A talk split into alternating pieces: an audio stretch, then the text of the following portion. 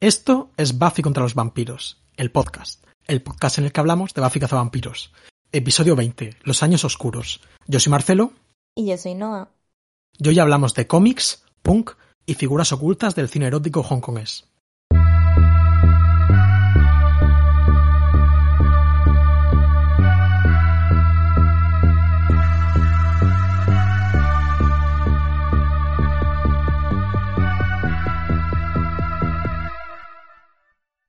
Hola Noah, ¿cómo estás? Hola Marcelo, pues te iba a decir muy bien, eh, porque ya hemos grabado como esta intro hace dos segundos y he dicho muy bien. Y luego me he dado cuenta de por qué digo eso automáticamente si hay semanas que son un poco complicadas. Eh, Fíjate, sí. Sí, y esta yo creo que es una de ellas. Dentro de todo, gracias a Dios estoy bien. Pero nada, nada, hay que desautomatizar también. No pasa, no pasa nada. nuestros oyentes tienen derecho a saber que no has tenido la mejor de las semanas. No, tampoco la peor, pero una complicada. Y tú me da que lo mismo. Sí, parecido. La verdad que estamos los dos algo puteados, eh, pero bueno, estamos bien. Hemos conseguido grabar el capítulo, o de momento, grabar la intro. Que me llena de eh, orgullo. Lo cual no, no estaba súper claro, pero, pero bueno, se va haciendo. Sí. Em, ¿Qué te ha parecido el capítulo así en general? Ahora contamos cuáles y entramos en detalles. Em, pues yo creo que precisamente por estar así medio puteado y tal, como que me ha, ha sido como reconfortante, ¿no? Ha sido una, una movida casi nostálgica. Pero quiero decir, bueno, pues el capítulo para los estándares de, de lo que estamos viendo, pues un poco sin más. Quiero decir, no, no creo que sea un mal capítulo, una mala hora de televisión pero tampoco me ha vuelto muy loco y mm, tenía tampoco recordaba casi nada realmente de lo que pasaba pero tenía como un mejor recuerdo creo de, de esto. Me ha faltado un poco el malo el Ethan. Ya puede ser. A mí fíjate que o sea pienso un poco parecido a ti. Me ha reconfortado mucho verlo porque además es la única pieza de contenido audiovisual que he podido ver esta semana, así como solo para mí, ¿sabes? Porque me apetecía, con lo cual la he cogido con muchas ganas. Y me ha parecido un capítulo que efectivamente es un poco menor, como tú dices, pero a la vez me ha satisfecho mucho. Un poco lo que hablábamos la semana pasada de, jo, me encantan los capítulos más de personaje donde simplemente es gente haciendo cosas. Este capítulo es básicamente exposición de la vida de Giles con un armatoste así muy improvisado de trama Em, y lo he agradecido mucho. No me acordaba mucho, entonces me ha venido muy simpático dentro de que, pues bueno, tampoco vamos a tener muchísimo de lo que hablar, creo. Pero, pero está entretenido. Eh, sí, yo realmente, te, quiero decir, esta visión como un poco mediocre, negativa que estoy teniendo en el capítulo, es un poco porque la segunda mitad del capítulo ya es más convencional, y es para mi gusto ya algo más floja, pero la verdad que los primeros 10, 15 minutos eh, me estaba encantando, pero me estaba riendo muchísimo porque es un capítulo muy Giles céntrico y pues hay millones de chistes sobre Giles y que, me parece que funcionaban muy bien y que vamos, que creo que está muy guay. Lo que pasa es que es verdad que, que pues eso, como conforme entra la trama en el capítulo, pues eso, se convierte en un capítulo pues más, un capítulo más. De los pañales de Tweed. Sí. eh, que me ibas a contar, eh, porque tú has visto la peli esta en la que sale Sarah Michelle Gellar, ¿no? Que se ha estrenado ahora en Netflix, que sale también esta chica de Riverdale, Camila Méndez. Camila eh, Méndez y, y, Maya Hawk son las protagonistas, sí, Do Revenge. Tú no la has podido ver, ¿no? No me ha dado tiempo, pero tengo muchas ganas. Pues a mí me parece que es una película que está muy bien, quiero decir... Es una comedia, mm, entre comillas, negra de adolescentes, muy. que se mira mucho, yo diría, sobre todo en, en clules en muchos sentidos pero bueno, digamos todos los clásicos del género de los adolescentes y creo que lo, lo mira con mucha gracia, no, no, es nada especialmente original, como por otro lado tampoco es nada original Clueless en muchos sentidos. Eh, pero sí que creo que es una película que funciona muy bien, que es muy divertida, está muy guay. Eh, Sarah Michelle Gellar tiene un papel bastante breve, quiero decir, será a lo mejor cuatro minutos en toda la película, en, en, tres escenas pero sí que tiene un papel importante, quiero decir, se le da un peso, incluso se habla de ella fuera de, fuera de plano, que hay una micro referencia, creo, a Buffy Vampiros, en el que se alude a que este personaje que interpreta a Sarah Michelle Clark, que bueno, no es ningún secreto tampoco, es la directora del, del instituto en el que, en el que estudian las protagonistas, como que esta directora sería capaz de quemar el instituto por una, por un motivo en concreto, que igual es un poco spoiler, pero vamos, no es una peli tampoco en la que existan los spoilers. Bueno, me Bueno, sí, recuerda, realmente sí que existen, pero. Me recuerda esto que hablábamos en otra ocasión, no recuerdo muy bien el capítulo, de que en Riverdale hacían eso de mm, traer de vuelta a los actores que fueron adolescentes a hacer de los Mm. personajes adultos de las pelis de adolescente, ¿no? Sí, te- no he visto Riverdale, supongo que tiene mucho de, de Riverdale por lo que me has contado. Ella, la, la chica esta, Camila Méndez, para mi gusto está increíble. También te digo, 10 Estupenda, es una chica diez- que... Dime, dime, 10 de 10. no, que tiene 17 años, años Ah. en cada pata, pero bueno, que sí, no. Tiene, debe tener mi edad o igual un año es, es del, así, es ¿no? del 94. Ah, vale, hostia, es más mayor. Pues sí. Em, eh, sale también haciendo de la, la hermana de Christine Milioti, la que se casa en la película Palm Springs. Anda. Sí, pero sí, sí, lo mi- miré en, Sí, en- Solo son como papeles súper esporádicos. Yo me alegro de que dé un paso a la gran pantalla. A mí me parece majísima, tiene un perro súper guay. Pues a mí ya te digo, me gustó mucho la química que tienen ella y, y Maya Hawk, está muy guay. Ella lleva unos outfits que son absolutamente una locura, creo que, creo que lo disfrutarás. Y bueno, que, que si no la habéis visto, bueno, es como la película más popular de Netflix en el momento en que estamos grabando esto. Yo creo que igual la semana aguanta. Eh, y de hecho estaba hablando el otro día con, con Andrea sobre la idea de si perdurará esta película o no, porque es verdad que es como muy, muy del momento, casi que es una especie de parodia que, o no parodia, pero una asimilación de los códigos ultra woke de, de, de las redes sociales y, y tiene como mucho lenguaje y muchas referencias de la hora, pero yo sí que creo que es una película que igual dentro de 10 años Tiene a, potencial alguien, le interesa, alguien le interesa, sí. A mí yo creo que me seguirá interesando. Tengo muchas ganas de verla. A ver, A ver, si que luego es una puta mierda. ¿eh? ¿Y has visto otra película de vampiros bastante Sí. importante? Sí, eh, he visto, sigo entrando en el mundo vampírico y he visto la película de Addiction de, de Abel Ferrara, eh, que tú, esta sí que la has visto, ¿no? Sí, sí, sí, me gusta bastante. Bueno, Sí. o sea, me parece chula. No es mi favorita de Ferrara, Mm. pero me parece interesante. Sí, a mí la verdad que me dejó completamente loco. Quiero decir, no me esperaba, es- no me esperaba esa película para nada. En plan, ahora que sé, quiero decir que me hace gracia como el supuesto debate actual sobre un supuesto er- horror elevado, terror elevado, algo así. Pero esto es como la peli más intelectualista que, que he visto Es jamás. Frances Ha, yo cuando la vi dije, es, France- es una película de Noah Baumbach con vampiros, ¿no? Como en plan, es una Pero como especie- no Baumbach, pero como, pero todavía más listo, ¿sabes? En plan, como Twitter filosofía. Eh, bueno, es una película de vampiros. No voy a decir que tampoco, porque sí que creo que el tema del vampirismo es un tema fundamental de la película, pero como que no tiene nada que ver con el relato general de vampiros. Desde luego no tiene, diría nada que ver con Buffy vampiros, salvo, salvo el, el setting contemporáneo como muy moderno, porque es verdad que la película es también una peli como muy del no- 95 en Nueva York y eso está muy guay. Pero bueno, pues está muy bien, la recomendamos, pero es ya es de filmoteca, es una peli de filmoteca. Sí, es que es una peli, yo creo que tiene mucho más que ver con, pues con la relación de Ferrara con los bajos fondos y con la heroína y como con todas estas Sí. cosas, ¿no? Eh, es un poco su transposición, esto él lo hace rela- con relativa frecuencia, ¿no? Como coger cosas de la cultura popular más o menos y llevárselas a su interés más contemporáneo, como más sucio por la humanidad y sus historias, en donde siempre, siempre extraña mucho eh, todas las convenciones de género, no sé, a mí me gusta bastante. Eh, mucha grasa en esa película. Sí, es- es- bueno, pa- para quien, quien no la haya visto, es, es una película de 1995 de Abel Ferrara, es muy breve, está en filming, Mm. eh, es en blanco y negro, eh, y a- es como una estudiante de filosofía, estudiante de doctorado de, de filosofía o algo similar, eh, que la atacan una noche, se convierte en vampiro, y es como que es una vampira que es, eh, que es junkie, vamos, esencialmente es como una relación uno a uno con lo que es un, un heroinómano en las calles. De hecho, literalmente ella como su primera, su primera vez que, que bebe sangre, que se alimenta de sangre, es robándole la jeringuilla a un, a un pobre, un pobre yonki que está en la calle tirado. Eh, y bueno, pues trata como esto. Al final es como tantas películas de Abel Ferrara. Yo tampoco, la verdad que no he visto muchas.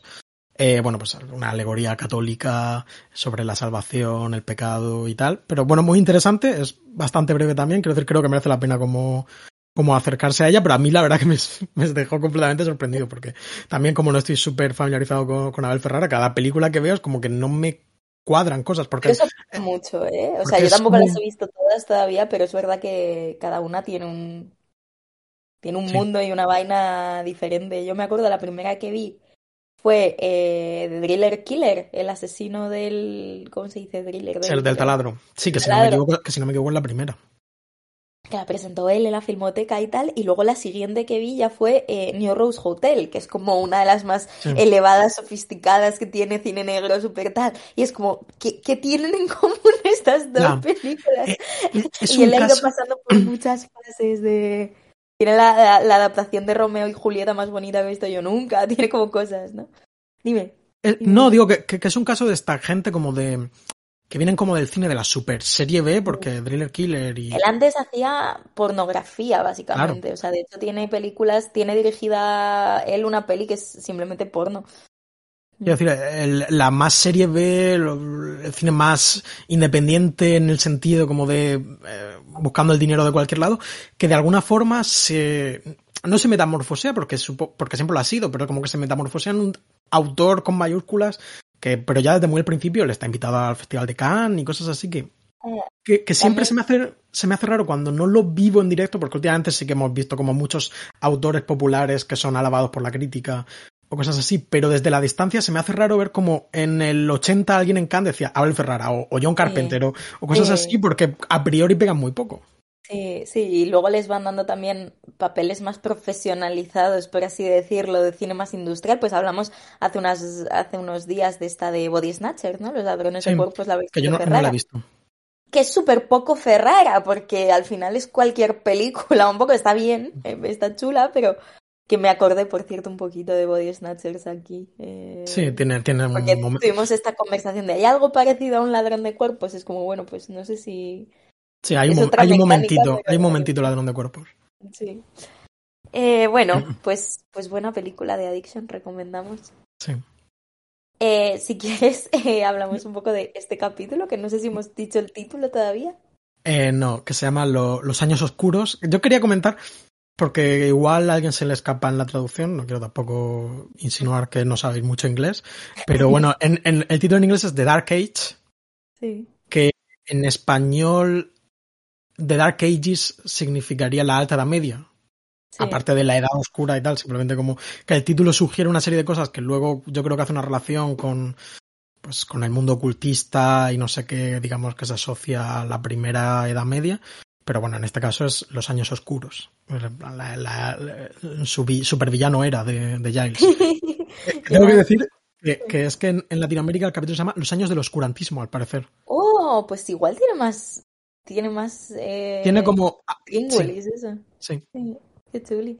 No, yo pensaba, fíjate, si no me acordaba de qué capítulo era este, no miré mucho. Y entonces al, al llamarse así, yo me pensaba que iba a ir de algún vampiro antiguo, de yo que sé, Claro. de Ángel y Drusila hace mucho tiempo, que realmente por tiempo tampoco cuadra. Pero mi cabeza se fue ahí, dijo algo, dije, dije justo algo de época. Pero no, la época son los años 80 y el punk. pues te cuento datos. Dime. Pues el capítulo fue emitido el 10 de noviembre de 1997. Muy bien. Fue escrito por Rob de Sotel y Tim Batali. Yo lo pronuncio Rob de Sotel, pero supongo que es Rob de Souter, o no sé. Eh, que bueno, que, sí. que ya habían escrito el capítulo No mates al chico en la primera cita y el capítulo del ventríloco en la primera temporada. Bueno, buenos guionistas. Y dirigido por nuestro viejo amigo Bruce Seth Green. ¿Cuánto le queda? Creo que dos capítulos. Pero me he metido a ver como el siguiente capítulo. Y, y bueno, es un capítulo relacionado con el personaje Oz.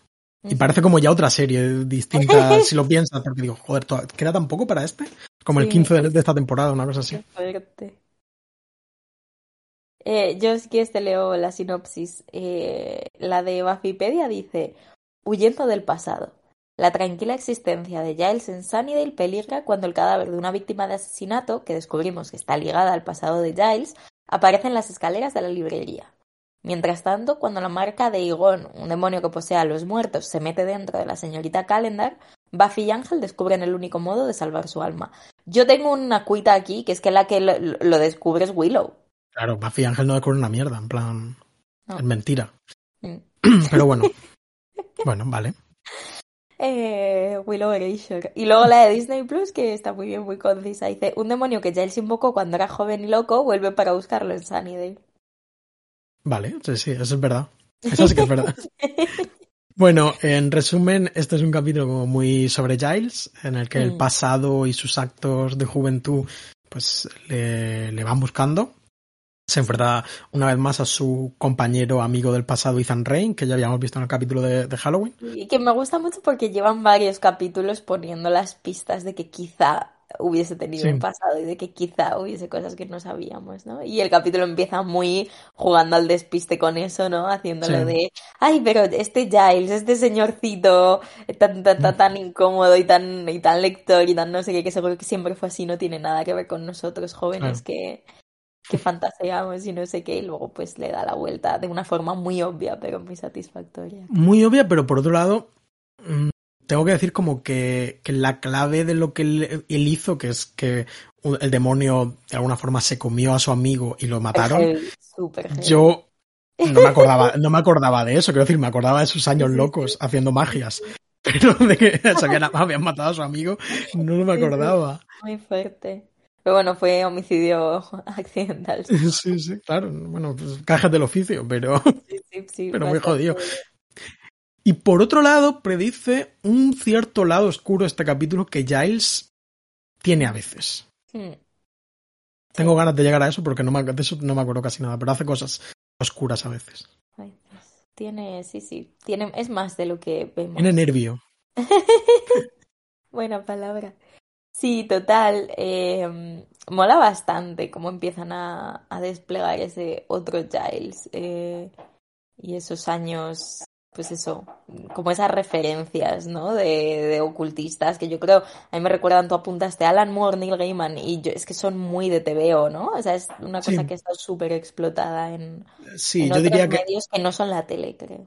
yo diría que es una un- una, una base, un sustrato de Vértigo, los cómics Vértigo de, de los 80, de, de la, eh, bueno, eh, súper célebremente el John Constantine de Hellblazer es como el mago eh, urbano punk eh, londinense por, excelencia, el personaje este de cómics que, que creó Alan Moore. Y yo de hecho estaba buscando, yo no sé si tú has leído los TVOs estos de, de la Liga de los Hombres Extraordinarios, de Alan Moore.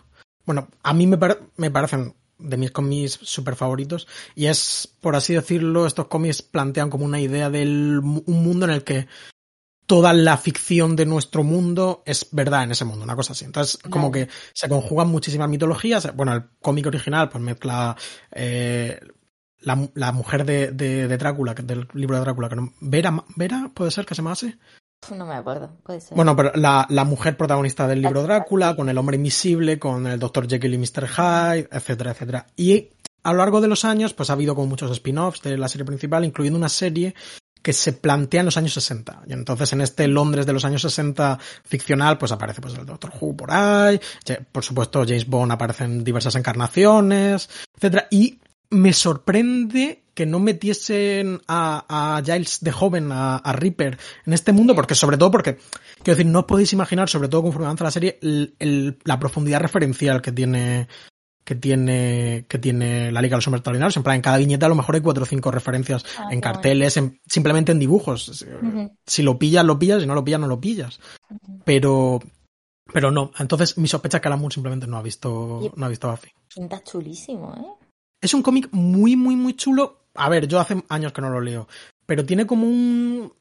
Iba cogiendo una profundidad, al principio es como una especie de movida super Sí. pulp, eh, fanfic. eh, Y me hace gracia porque la idea esa ya la hacen también en Vértigo con, con Fables, pero la versión Mm. que no tiene nada realmente que ver, ¿no? Que es vamos a sacar a todos esos personajes de cuento de su mundo y a meterlos en una comunidad de, vecinos, ¿no? Y a ver cómo se apañan estas personas siendo urbanas.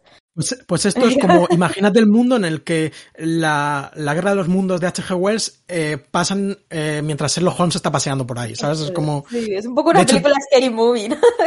sí, es un poco como el Scary Movie, el Scary Movie de la literatura decimonónica británica.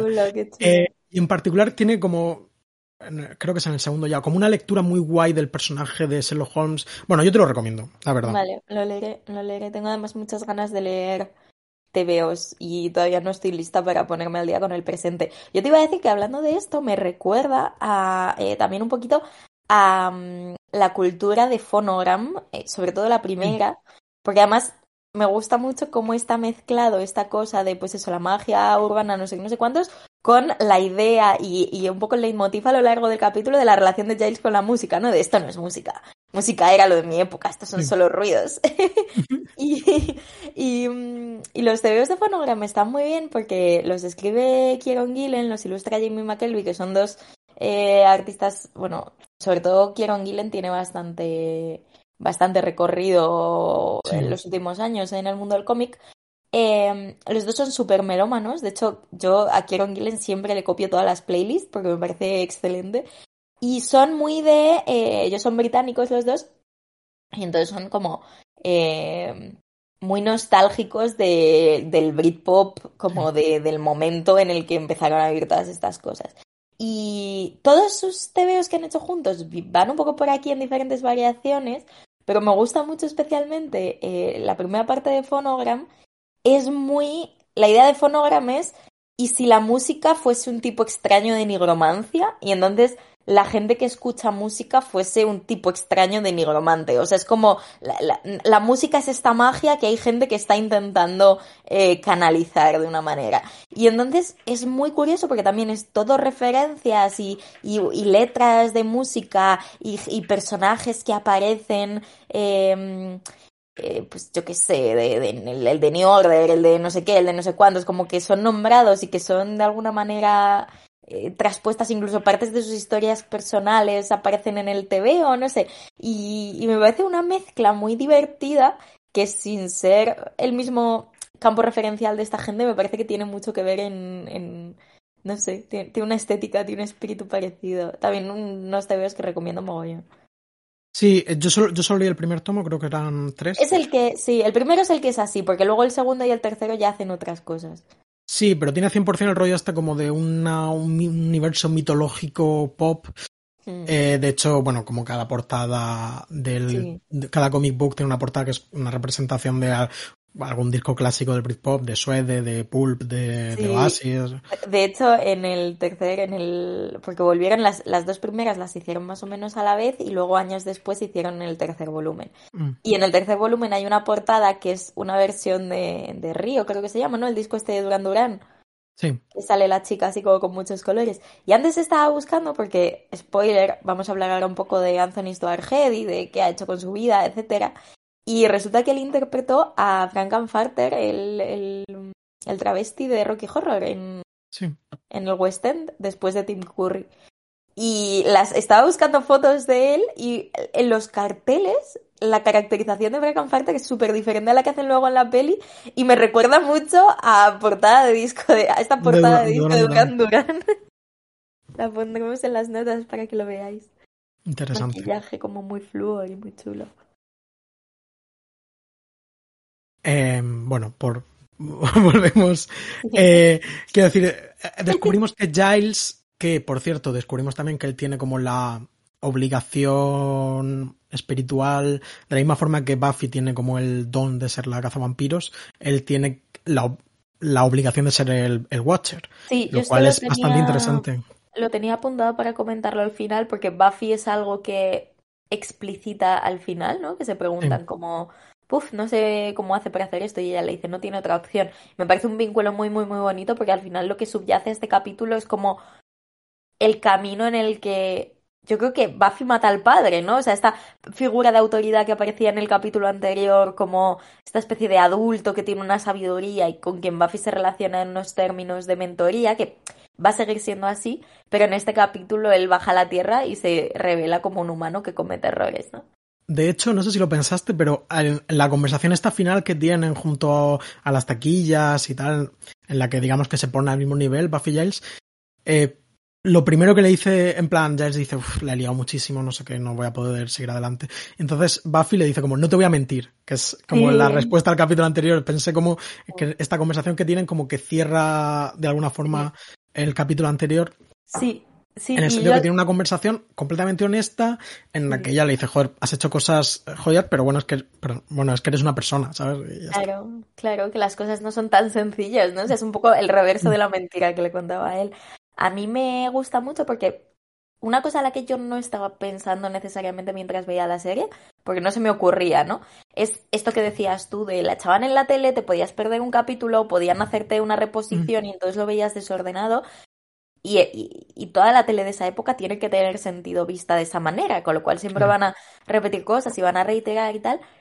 Pero a la vez qué chulo y qué diferente, que esto sí que lo comentamos al principio de la serie, pero yo siento que lo había como perdido, esta noción no la tenía tan presente, ¿no? Pero qué chulo y qué fuerte que sea tan atenta en estos detalles y que te presente este tipo de continuidad mm. tan, tan, tan sutil. Sí, 100%. Eh, es muy guay que pueda operar a los dos niveles.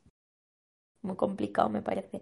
Y muy emocionante a mí, o sea, y eso, y cuando ella se da cuenta y hace la equivalencia de Giles con ella, de esta mm. otra persona que está abocada al mismo destino, también me parece muy chulo porque eso, creo que tiene que ver mucho, o sea, sin ponernos freudianos, pero sí que creo que tiene que ver mucho con esta especie de, eh, no sé, de reformulación de esa relación un poco paterno-filial que tienen ellos dos, ¿no? Pues eso, cuando te das cuenta de que, de que tus padres también son personas y de que también tienen deberes y que eh, no son solo, no es solo Giles eh, imponiendo un un orden y unas tareas sobre Buffy que siempre está protestando porque tiene mucho que hacer, sino que es la existencia de la propia Buffy imponiéndole a Giles una renuncia a su propia vida. Entonces es muy chulo y también me gusta mucho ver a la Buffy responsable que se hace cargo de la situación, a la Willow responsable que se hace cargo de la situación. Es un poco esto que decías tú en otros capítulos de eh, cuando Buffy no está para hacer lo que tiene que hacer y entonces el resto de personajes brillan, esto es un poco como todos los personajes se ponen a la altura de la situación cuando flaquea Giles y es muy chulo. Eh, sí, y de hecho hay un rollo eh, que tiene mucho que ver como padre e hija cuando eh, Buffy le prácticamente le echa la bronca a Giles por estar bebiendo, ¿sabes? En plan, como esa decepción que tiene de ver que este hombre perfecto, ya no mucho antes de saber, pues esto que ha matado a su amigo. Eh, eso de menos realmente. Eh, que, que, eso, pues que está bebiendo whisky él solo, él solo en su casa.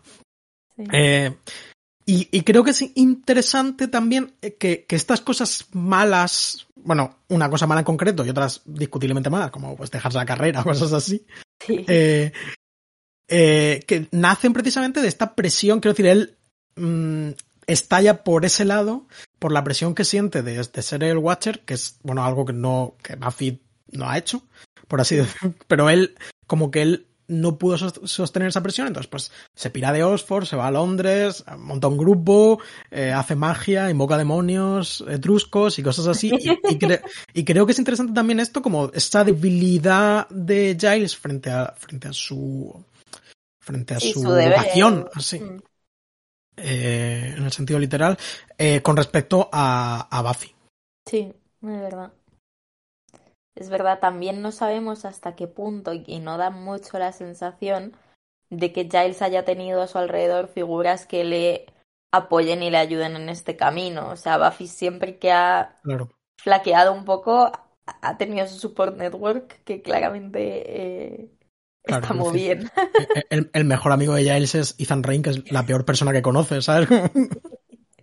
Sí, además él lo dice, como me junté con el peor tipo posible. Y es un poco como esto de Ferrara, ¿no? Que dices, ¿quién? ¿El grupo de heroinómanos? Y es como, no, los, los que invocaban demonios etruscos. Ah, eh, que, que, por cierto, buenísimo. Es un poco que... lo mismo, ¿no? O sea, la, la cosa sí. de la muerte accidental de tu colega realmente es lo que te pasa, ¿no? Cuando hay un sí. exceso. Claro, sí, sí, es ese mundo, ¿no? En plan, ese mundo en.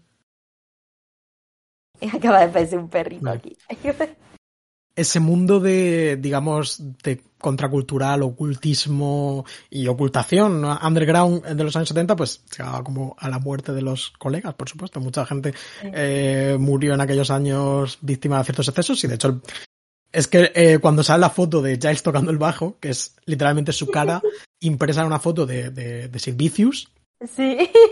Que bueno, que Vicios es quizá el inglés eh, muerto en aquellos años más, más famosos. Vicios es el bajista de los Sex Pistols, que según dicen jamás tocó una nota sí, porque con los Sex Pistols. en el ampli, sí. se supone, ¿no? Pero bueno, una eh... leyenda punk que, que, reco este? que recordamos que, con cariño. El que desapareció. Eh... Eh... ¿El de los Manic Street Preachers? O... Eh, sí, sí. Eh... No, no, no, me acuerdo cómo se llamaba. El cantante de los Manic Street Preachers un día desapareció y nunca se volvió a saber Pues de él. eso es una de las cosas que aparecen en, en Phonogram, ¿no? En Phonogram, sí. Que mola bastante. Claro, porque eso ya es eso. El tío debió irse, pues, igual en la época en la que se emitía este capítulo. Mm. Sí. Sí, sí, sí. Ah, este, el Richie James Edwards es. Sí, desaparecidos de 1995. Fíjate. Pues sí, pues sí, es difícil la vida subalterna de los cool. Mm, qué guapo era dime. Que te iba a decir que, que me hace muchísima gracia Ethan eh, no yéndose a la ciudad porque ha pagado el alquiler durante todo el mes. parece caótico. A mí es que me gusta mucho Ethan porque es un malo muy poco malo. Es un malo, es como un demonio en el hombro de alguien. Simplemente le gusta el caos. Y es muy es del caos. muy guasón. Es como, me gustaría que saliese más de vez en cuando, simplemente. Como, como, el Joker. Hay gente que solo quiere ver el mundo arder, pues es, es este payo. Eh, sí, de hecho, ya que hablamos de, esto, de que nos gustaría ver más eh, Ethan Rain, si quieres te comento sobre la que se habló de un posible spin-off de, de Buffy Cazavampiros centrado en, en Giles y que se hubiese llamado Reaper, que bueno, ya dijimos que es destripador eh, en inglés y que es el apodo que, se... Yo te quería preguntar si crees que llegaron a Reaper porque se llama Rupert o porque Giles suena parecido a Jack. Como cuál crees que es la sonoridad que les impulsó a poner este sonido. Rupert, Ripper. Rupert Ripper, puede ser. Sí. Mm. Estoy casi seguro. Sí. Que Giles de Ripper queda bien también. pero, creo que tienes tu razón. Sí. Eh, bueno, pues mm, muy poco después de que terminase la serie se habló de la posibilidad de que se terminase la de vampiros, se habló de la posibilidad de un spin-off que, en el que salió protagonizado por Giles, digamos, en ambiente inglés y centrado, digamos, en el mundo de las historias de fantasmas. Josh Whedon siempre lo ha planteado como una eh, historia de fantasmas en la tradición británica del, del término, ¿no? Como esta clase de historias que bueno, que hay millones de películas, libros desde Henry James o incluso anteriores a, hasta nuestros días en Inglaterra. Primero se habló de una miniserie de seis episodios eh, para los cuales Josh Whedon ya habría escrito el piloto de dos horas y Jane Spenson y otros guionistas habrían hecho algún borrador con historias para la serie, pero al parecer la cadena mm, no le hacía gracia esto de los seis episodios, quería una temporada completa de 22 capítulos. Luego se planteó la idea de que estos seis episodios fuesen seis TV movies eh, de un 90 minutos de duración. Luego eso se descartó, se habló de una sola película, que entiendo que sería este guion, este piloto de Josh Whedon, en la que, en el que por cierto, aparentemente se desarrollarían dos tiempos, en plan, veríamos a Giles después de Buffy vampiros, que regresa a Inglaterra, eh, y se afronta una nueva vida, y el, un actor joven que interpretaría al Giles del, del pasado. Al Giles entiendo de, esta época, claro. Y de alguna forma eso tendría que ver. Sabemos muy poco, digamos, de los detalles, aunque Anthony Stewart Head habla como con muchísimo cariño, como por otro lado hacen muchos actores, como cuando alguien les hace este regalo que es centrarse en un su personaje medio secundario, eh, darle tanta importancia. Habla con muchísimo cariño como de que la historia que habría escrito Josh Whedon era preciosa, que realmente merecía la pena y que tenía que... De piratear, no está filtrado en ningún sitio. No, no, no hay... No, quiero decir, no se grabó nada. ya, pero digo del guion, aunque sea. No, no, no, no, no, no, no hay nada. No hay nada por ahí. A mí me suena excelente, la verdad. La movida es que luego, años después, se habló como de hacer simplemente una, una película para que ya entraría la BBC, al parecer eh, Anthony Stewart Head, el actor de Giles, le habría presentado a Josh Whedon a la gente de la BBC, los productores de, Doctor Who en particular, y se está hablando de eso, lo que pasa es que hubo había mucha movida burocrática porque dicen cada cosa relacionada con Cazavampiro la tienen que firmar 58 personas, ¿no? Los cesiones de derechos, cosas así, porque ah, recordemos, por ejemplo, que incluso en Ángel, Fran Rebel y la directora de, de, la película, aparece como productora ejecutiva, quiero decir, ya con un personaje que ni siquiera, ni siquiera aparece en su, en su película. Entonces habría como que eso era una movida casi burocrática que lo impedía, aunque se llegó a plantear que, bueno, que fuese un, un falso spin-off, quiero decir, que no fuese Reaper, que no, que no, se, que no se llamase Giles, etcétera, etcétera. Pero cuando parecía que podía hacerse algo, ya te digo, en 2007-2008, pues llegó la huelga de guionistas, famosa huelga, de guionistas, tras la cual Josh Whedon ya entra en Dollhouse, le aceptan la serie Dollhouse, se pone a trabajar en ello y luego ya pues todo lo que sabemos de universo Marvel, eh, cancelación, etcétera. O sea, el peor futuro de lo posible. Claro, quiero decir, teníamos un mundo en el que existía esto, pero sin embargo, eh, bueno, tenemos el mundo en el que vivimos. De todas maneras, bueno, la última vez que se habla de todo esto en público, que se hace alguna noticia o alguna actualización, fue en 2012. Y tanto Josh Whedon como Anthony Stewart hablan de que, bueno, es una secuela que podría, que podría grabarse pues mañana o dentro de 10 años, que da igual. Y que los dos están como ilusionados, buscando como que cuadren las agendas, que les apetece muchísimo. que van buscando. Sí, pero bueno, que no es posible. Incluso, al parecer, eh, unos personajes que estarían de esta serie de Reaper, o de esta película, o de lo que fuese, han aparecido ya en los cómics, en plan como Josh Whedon se lo dijo al guionista de cómics de turno, se los contó y el tío lo, los metió en la serie. Nosotros, ninguno de los dos seguimos los cómics, así que tampoco tengo nada que decir al respecto. Pero bueno, que aunque el proyecto está más muerto que nada, supongo que siempre es posible que ocurra en algún momento. A mí me parece interesante la idea, sobre todo porque por cómo lo cuentan, da la impresión de algo realmente como especial, interesante y nuevo. Y es muy chulo que esté tan vivo desde hace tanto tiempo en tantas instancias, menos en la de la escritura de las... Vamos, y en, el filmar la propia cosa, ¿no? Que parece que está muy vivo esto ya. Sí, pero falta pues, pues, pues que, que, la hagan. pero... Decías productores de Doctor Who, te iba a preguntar, ¿tú viste Doctor Who? Eh, yo claro, sí, sí, mucho. ¿No te pareció que la escena al final cuando entran en la tienda de Ethan y está todo lleno de los maniquíes me parece un poco al capítulo de Doctor Who de los maniquíes con Rose y esta gente. O sea, no digo que se parezca, pero que lo pensé inmediatamente en cuanto los vi. Quiero decir, salen maniquíes. Ah, no, no, una tienda de noche, cerrada. Sí, algo hay. Y bueno, eh, Russell, T, Davis, que es el que rescató Doctor Who en, si no recuerdo mal, en 2005. Sí. Eh, ha hablado mil veces de que Buffy fue su, junto a la serie Doctor Who original, evidentemente, fue su gran inspiración para, para ello. Incluso hace no mucho, no sé si lo comentamos, salió una noticia, por llamarla de alguna forma, en la que alguien le preguntaba a Russell Davis, oye, ¿te encargarías tú de un reboot de Buffy? Y él dijo, pues, encantado, pero vamos, que Pero vamos, de ahí que... Pero como noticia no es, ¿sabes? No faltan firmas, pero bueno, como que quiero decir que el tío nunca ha negado que la influencia de Buffy, lo que pasa es que... Sí, sí. Quiero decir... pues molaría mucho, la verdad, que hiciesen esto. Sí, la verdad que sí. También qué guapo Giles.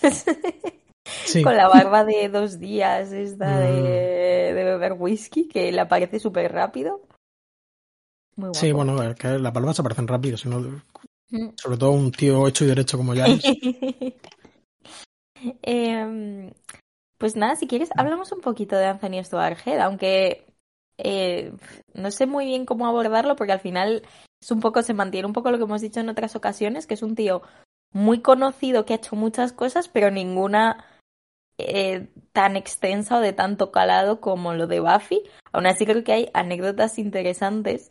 Em, bueno, para empezar, familia de artistas. Eh, su padre era un director de documentales que, según la Wikipedia, fundó Verity Films, que es una compañía, una productora británica de, documentales.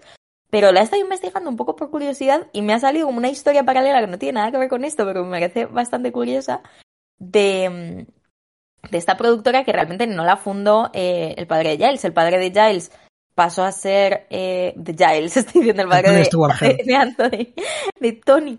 Eh, Tony Head, como le llamamos los Sí. El padre de Tony Head eh, simplemente se hizo cargo de ella como pues productor ejecutivo, como responsable general, ni, ni idea, ¿no? De, aparte de cierto momento.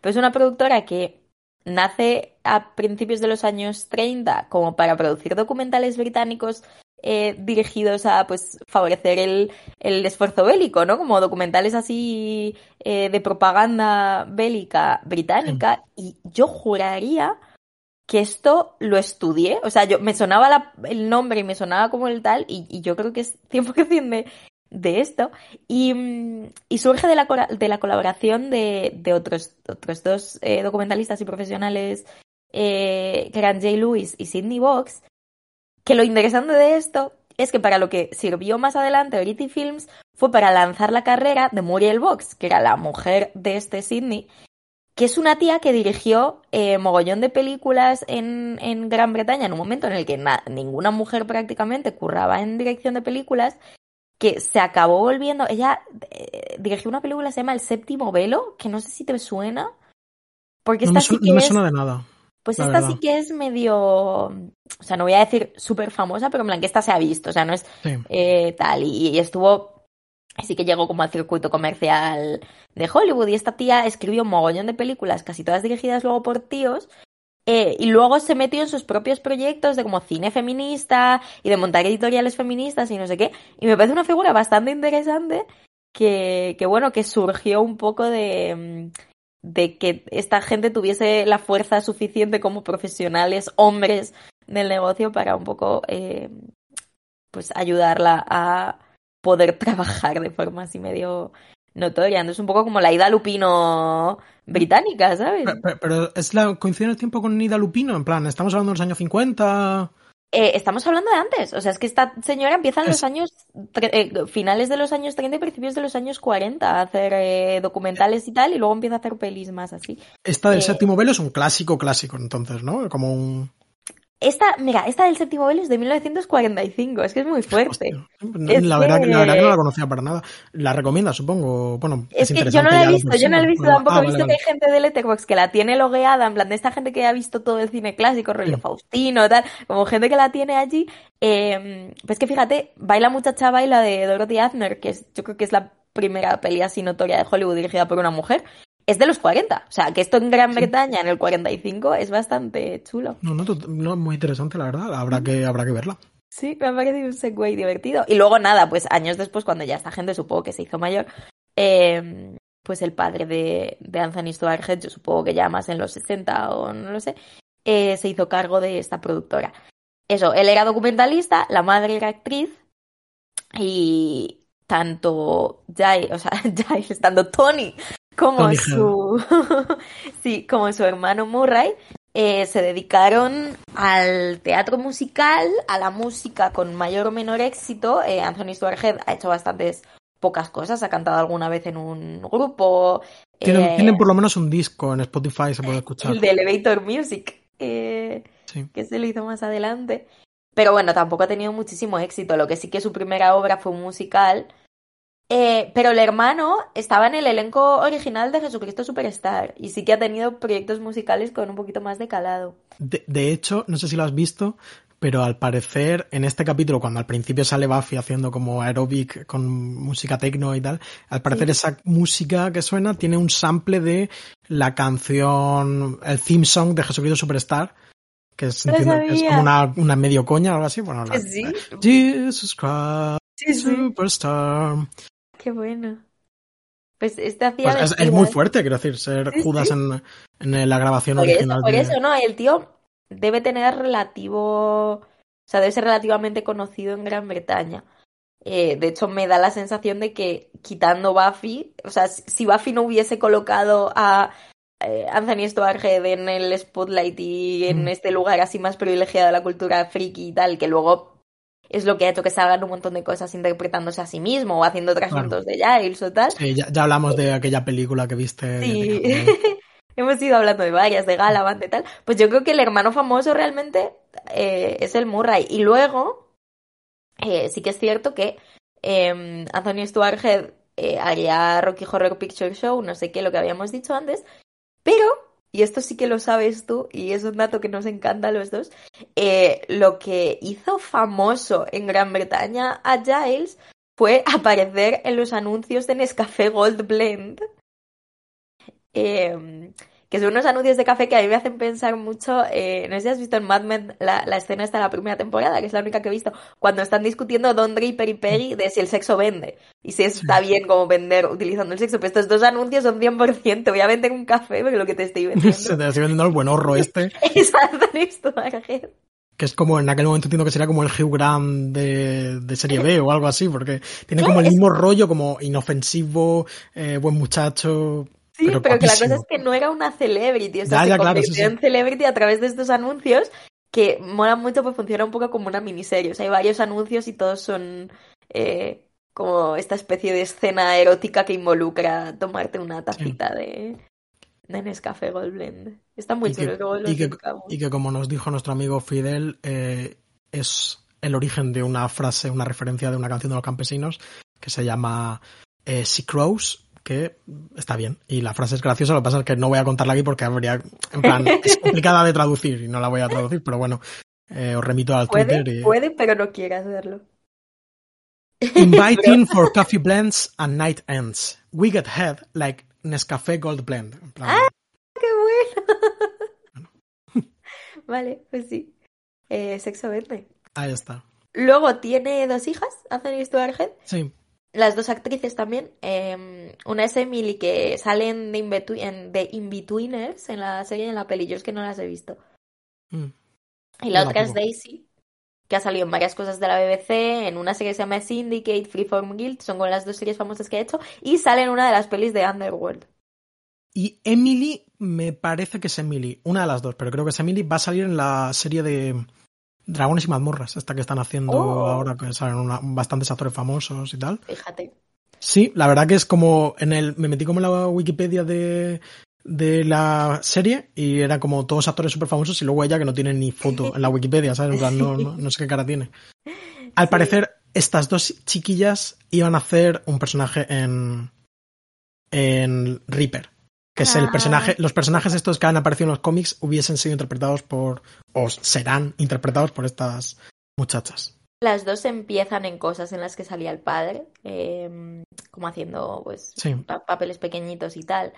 Y luego me parecen importantes, o sea, no las he apuntado solo por su flamante eh, carrera, carrera artística que despunta ya, sino porque, bueno, tienen mucho que ver con eh, la presencia y ausencia de Giles en Buffy, ¿no? Porque eh, Anthony Stewart Head, toda su familia, o sea, sus hijas y su mujer, seguían viviendo en Gran Bretaña, mientras él vivía en Estados Unidos la mitad del año, más de la mitad ¿eh? del año, Se me hace rarísimo esto. para grabar Buffy durante bastantes años. Supongo que es lo típico cuando quieres desarraigar a toda tu familia porque tú estás haciendo algo y que luego es que en esta época uno nunca sabía cuánto le iba a durar un proyecto. O sea, una serie puede ser seis meses y luego firmas un año más y luego otra renovación. Al final es un poco frágil todo.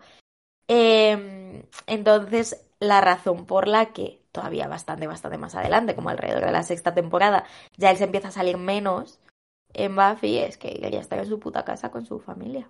Comprensible, sí. Y supongo que Reaper molaba en ese sentido porque se podía rodar. Claro, era- Gran Es setting, setting en Inglaterra y al parecer la simple idea de Inglaterra era fundamental en, la serie. Claro. Eh, recuerdo de pequeño, cuando estaban perdidos, entrarme que grababan la serie en Hawái y que Sí. todo el equipo vivía, en plan, se mudaba a Hawái como seis meses al año, una cosa así, eh, y me volvió loco eso, en plan, Sí. me parece rarísimo estar trabajando como haciendo la serie, eh, que tampoco sé cuánto durarían los rodajes o nada de eso, pero bueno. Pues como los- la, la pobre persona que lleve las redes sociales de supervivientes, que también se tiene que mudar a una Sí. puta isla, lo que dura el Ajá. programa para subir No, no, quiero decir, o como, y como millones de trabajos mucho menos glamurosos de gente que viaja a través del mundo, pero, pero sí. No, no, pero choca. O sea, es verdad que cuando ves esto de los famosos siempre que rompen y no te quieren decir la razón, te dicen debido a conflictos de horario. Mm. Y, y parece una excusa, pero luego lo piensas, es que Mm. tiene que ser di- dificilísimo. O sea, a mí que tengo que ir a Getafe ya me cuesta Mm. mantener relaciones eh, normales. como- Sí, sí, complicado. Eh, Getafe, localidad madrileña, para quien no tenga esta información. El sur de Madrid. Em, joder, pues ya está. Tú tenías más cosas que contar que no entiendo. eh, He, apuntado unas referencillas de que aparecen a lo largo del capítulo como para desglosarlas muy brevemente. El personaje de la la mujer que lleva al demonio Ahorn, ¿se llama? ¿Sí? Eh, Al principio eh, se llama. Aegon, Aegon, la marca de. Eh, se llama Deirdre, que a mí Sí. me pareció un nombre muy raro. Entonces lo busqué en Wikipedia y es como una figura mitológica irlandesa. El artículo de la Wikipedia era, eh, requiere mucho más tiempo del que yo eh, podía dedicarle, pero bueno, parece que es una persona muy importante en la tradición cultural irlandesa y, y debe ser interesante, pero no, no he investigado mucho más. Yo Hay lo mucha re- conozco- Dime, dime. No, di- di- no, que yo lo conozco porque es, era el, el user de una amiga mía del foro de McFly. Fíjate. que usaba ese. Pues hay un montón de referencias culturales donde se la ha representado en cuadros, en óperas, en obras de teatro, etcétera. Eh, y eso. Luego me interesó mucho esto que fueron cuando juegan a Anywhere But Here, en plan en cualquier lugar menos aquí, se imaginan una situación idílica eh, con alguien famoso. Entonces, también curioso esto. Eh, el alguien famoso de Buffy es Gavin Rossdale, que es el cantante del grupo Bush, Bush, como arbusto, como Kate Bush. No conozco.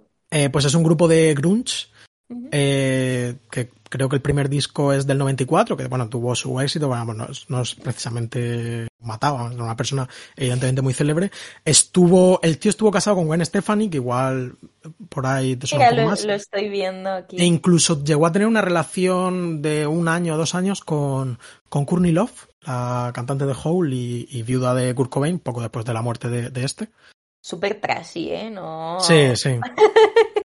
Sí, es como ya fina, finalito de grunge, ya entrando como en rollo nu metal, un poco asquerosillo su estética. Pero bueno, el crash de, de, Willow, que por supuesto es la persona más inteligente con mejor gusto y la que ha elegido a, un, a una persona que más o menos ha, se ha mantenido en el tiempo, es John Cusack, un actor muy bastante famosillo. Eh, yo recuerdo que aún así hay que ser un poco nerd, ¿eh? Porque sí, la... no, no, claro, claramente, claramente rollo nerd, pero bueno, que es el...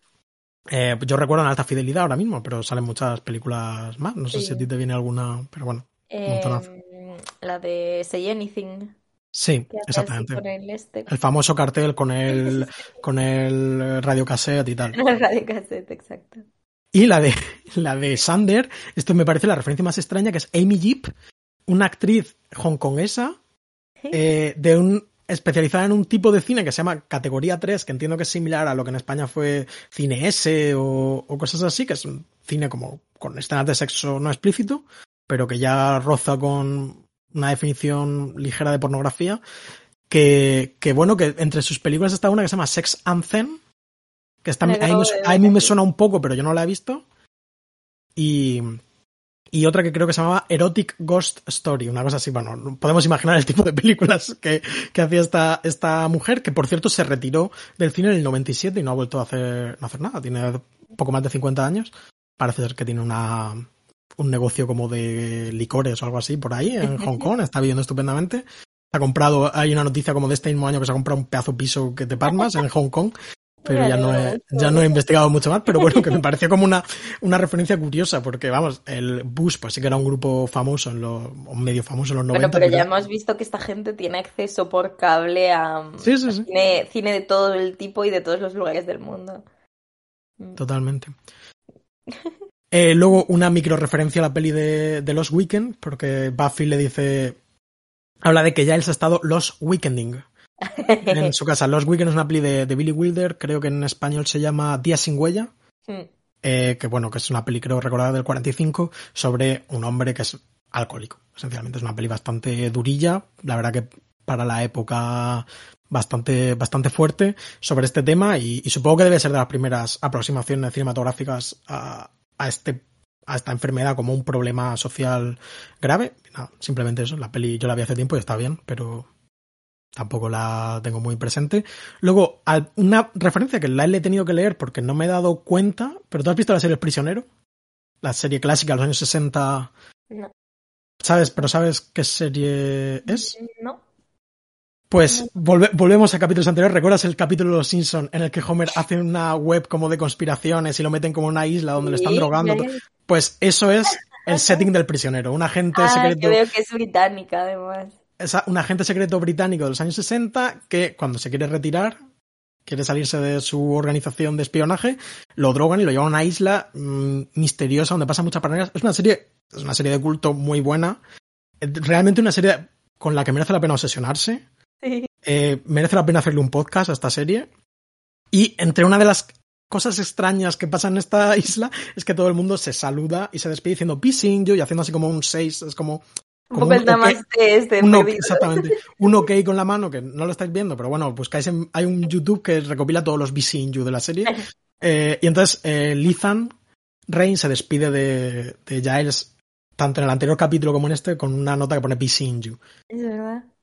Sí, Así la pusimos, que... de hecho, hasta las notas de despedida. Sí, ¿no? pues yo la verdad que no caí, porque bueno, es, mm. quiero decir, es una referencia, ni siquiera es del todo es una referencia, porque al fin y al cabo You es un, una expresión que se utiliza en el lenguaje inglés, pero que me creo que sea una, una referencia. El prisionero es, bueno, pues tiene mucho que ver con Twin Peaks en el sentido como de muy de culto rata incomprendida y tal.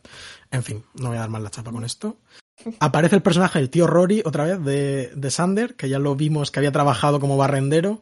Va a seguir apareciendo a lo largo de la serie citado, incluso llegará a salir. El ah, tío sale. Sí, llega a salir. No voy a decir en qué contexto, luego si quieres te lo explico. Pero bueno, aquí es taxidermista, aparte de barrendero de la oficina tecnológica, que es un taxidermista. Muy civilizado, que dice, ¿no? sí. El taxista más, más aburrido del mundo. Hasta que bebe y se vuelve loco. Eh, y luego, por último, el grupo A-City Rollers, que es el que le gusta a Giles, que no le pega nada. Si, quiero decir, si entendemos que lo que él hacía era punk, dando la foto que tiene como bajista punk, eh, pues este grupo no le pega mucho, es un grupo de pop rock de los años 60-70 um, eh, escoceses. Me gusta en la Wikipedia que pone como eh, en el primer párrafo pone una de las. Primero te dicen, pues es un grupo, no se nada, dice uno de los muchos grupos laureados como el mejor grupo de pop de los Beatles. Es de los Beatles. Simplemente una manera de llamarle, de llamarle sí. viejo es intentando hacernos olvidar que ya nos han demostrado que fue súper guay. Sí, eh, y bueno, los está escuchando, a mí no me llama mucha atención, pero bueno, son agradables. Quiero decir, si pueden escuchar, si queréis echarles un ojo, pues os animo, os animo a ello. Y ya está, yo no tengo nada más que decir, esto eran simplemente como. Yo la verdad que tampoco, no me ha apuntado ninguna frase motivacional. Ah, ni muertos del capítulo, porque nos hemos olvidado. Bueno, pues no pasa nada. Pero, espera, espera, espera, vamos a leer los muertos. Vale. ¿Hay muertos? En tu cabeza, ¿tú te acuerdas de eh, Bueno, sí, el, por... los dos muertos, ¿no? Vamos a decirlos menos... de memoria. se ha muerto. El, el amigo este de, del grupo de Inglaterra, eh, el primero, el que aparece muerto en primera instancia.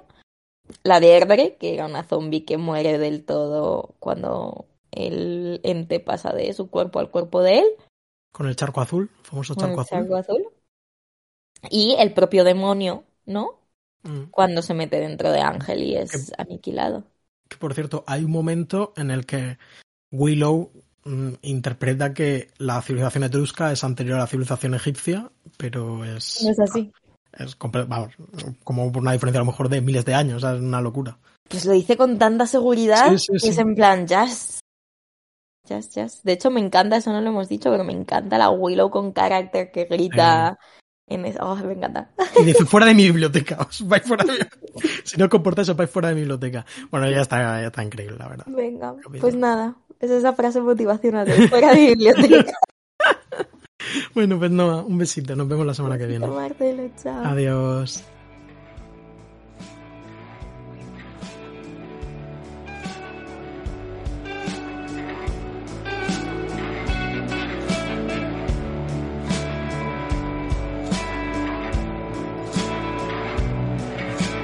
Buffy contra los vampiros es un podcast de Marcelo García y Noa Benalal.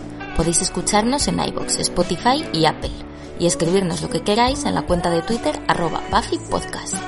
También hemos creado un blog en el que podéis consultar todas las notas de este episodio con imágenes, enlaces y material adicional y que podéis recibir por correo suscribiéndoos a buffypodcast.substack.com. Las imágenes y los logos son obra de Macarena Gil y nuestra sintonía macabra es una versión de Marcelo Criminal. Muchas gracias por escuchar y hasta la próxima.